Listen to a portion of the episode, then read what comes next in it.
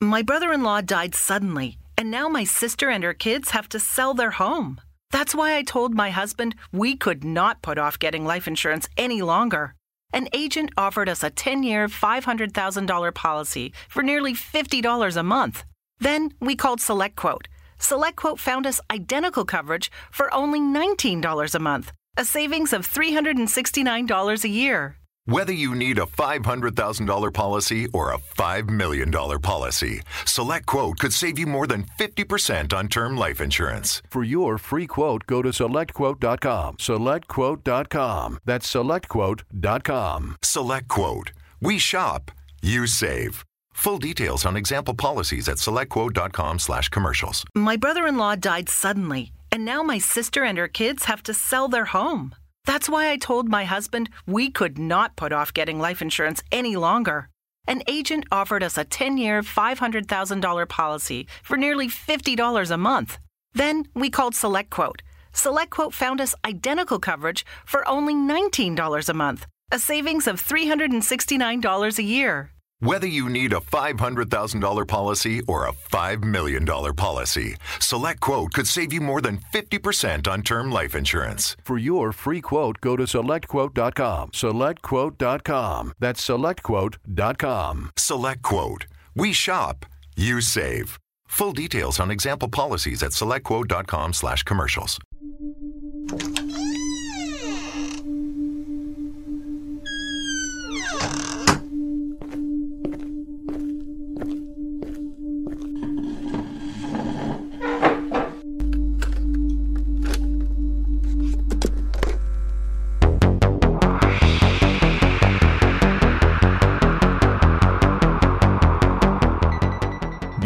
Relatos para no dormir, donde las historias más oscuras toman vida.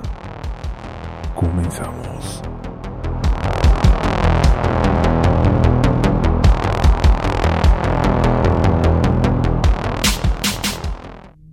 Hubo una época en que ganábamos dinero vendiendo niños en México, que empleaban para películas porno. Otros vendían directamente a gente rica. Teníamos una especie de altar y les cortábamos el cuello, bebíamos la sangre y a veces cocíamos los cadáveres. Antes de continuar, los invito a seguirnos a través de Instagram, donde subimos fotografías sin censura de los casos que aquí hablamos.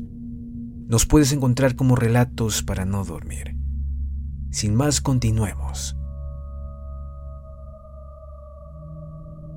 Henry Lee Lucas, también conocido como el The Confession Killer, literalmente el asesino de la confesión, nació el 23 de agosto de 1936 en Virginia, Estados Unidos. Henry, desde su niñez creció en un entorno familiar totalmente desestructurado, lleno de abusos, crueldad y humillación y por tal razón, él se convirtió en un sádico asesino, en especial hacia las mujeres. Su padre, Anderson Lucas, había perdido las dos piernas en un accidente ferroviario y pasaba sus días sin nada que hacer, con la única preocupación de tener siempre cerca una botella de whisky barato para ahogar sus penas. Su madre, Viola Lucas, era una india de una tribu de los Apalaches, con un temperamento y personalidad muy fuertes y autoritarios. Años atrás había sido expulsada de la tribu por este mismo motivo y por otros más truculentos de carácter sexual. En la época en la que nació Henry, su madre se dedicaba a la prostitución. Henry tuvo muchos hermanos, aunque posiblemente tan solo los más mayores fuesen de Anderson. El resto fueron fruto de las relaciones comerciales de Viola. Incluso el propio Henry jamás supo a ciencia cierta quién fue su padre. La mayoría de niños que nacían en la familia eran dados en adopción o bien se hacían cargo el estado de ellos, dadas las pésimas condiciones que reunía la familia. Los más mayores volaron del nido tan apenas tuvieron edad suficiente para hacerlo, pero el bueno de Henry Lee no tuvo tanta suerte y le tocó crecer en este ambiente de maltratos, alcohol y prostitución. A veces es obligado a presenciar las actividades sexuales de su madre con distintos hombres, y ésta la suele vestir como una niña. Desde muy joven tiene que aprender a valerse por sí solo. Las vejaciones a las que se ve sometido siendo tan joven lo acaban transformando en un adolescente frío y visceral. En esa época empezaría a maltratar animales y experimentar relaciones zoofílicas, además de acosar sexualmente a su hermanastro adolescente. Muy pronto entra en el mundo de la delincuencia, secuestrando y matando a una chica cuando solo contaba con 15 años. Lo internan en varios correccionales de menores, pero siempre saliendo al poco tiempo. Finalmente, en 1960, en el transcurso de una violenta disputa con su madre, Henry pierde un ojo accidentalmente y preso de un ataque de ira, le propina diversas puñaladas que acaban con su vida y viola su cadáver.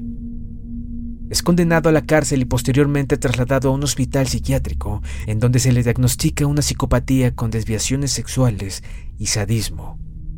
Diez años después es de nuevo detenido por la tentativa de secuestro de dos adolescentes, pero su verdadera etapa como peligroso criminal comienza cuando una vez en la calle conoce a otro célebre asesino en serie, Otis Toole. En 1979 Toole se lo lleva a su casa y lo convierte en su amante. Percatándose de sus problemas económicos, le propone que se quede a vivir con él y ambos descubren su inclinación común, el asesinato. Con unos pocos dólares sacados en pequeños trabajos, se compran un coche de segunda mano y sin preparar sus crímenes lo más mínimo, se dedican a recorrer la autopista 35 a la búsqueda de autoestopistas o automovilistas con el coche averiado. Conducen a las víctimas a un camino apartado, los matan, los violan y posteriormente mutilan y descuartizan. Siente inclinación por el canibalismo y recoge algunas partes de los cuerpos descuartizados, como los brazos o piernas, para asar en su barbacoa. El asesino en serie considera su crimen como una especie de ritual. A principios de los años 1980 entró en escena la sobrina de Otis, Becky Powell. Tenía 15 años, pero se comportaba como si tuviese 10. Otis le invitó a acompañarles en sus viajes y Becky aceptó encantada. Con ella innovaron en sus técnicas.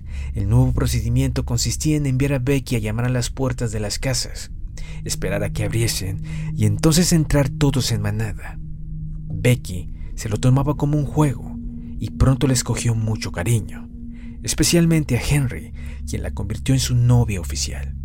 Esa relación trajo problemas en la amistad entre Henry y Otis, ya que Henry decidió tomarse en serio su nueva relación. Al poco tiempo la pareja empezó a trabajar cuidando a una anciana, Kay Rich, con quien estuvieron varios meses hasta que Henry decidió reemprender el camino de nuevo, acabando en una granja de predicadores denominada House of Prayer. Vivieron allí hasta que Becky sintió nostalgia de su hogar y pidió a Henry que la dejase ir a Florida a ver a su familia. La idea no gustó a Henry, que sabía que si Becky iba con su familia, ésta le apartaría de él. Pero finalmente acabó cediendo. Iniciaron el viaje en autostop hasta que tuvieron una discusión en medio de la autopista.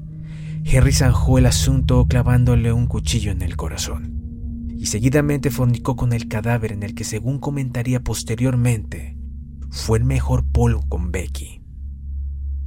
Acababa de cometer el mayor error de su vida, lo contento con ello fue ver a Kate Rich diciendo que Becky quería verla, y en el camino hacia la granja Henry acuchilló a la anciana sin ningún motivo. El arresto solo era cuestión de tiempo, ya que no era difícil relacionar lo acontecido. La policía no tardó en dar con él, y tras un par de interrogatorios descubrieron que tenían ante sí probablemente al asesino en serie más sanguinario de la historia de Estados Unidos. Henry estaba cansado ya no tenía ganas de seguir asesinando. Confesó los asesinatos de Becky y de Kate Rich y decenas de asesinatos más de los que ni siquiera era sospechoso. Henry fue condenado a la pena de muerte. La sentencia estaba fijada para 1988, pero fue aplazada a última hora. El 13 de marzo de 2001, Henry murió en su celda tras un paro cardíaco. Se cree que cometió 360 asesinatos aunque en algunos interrogatorios confesó haber matado a unas 902 personas.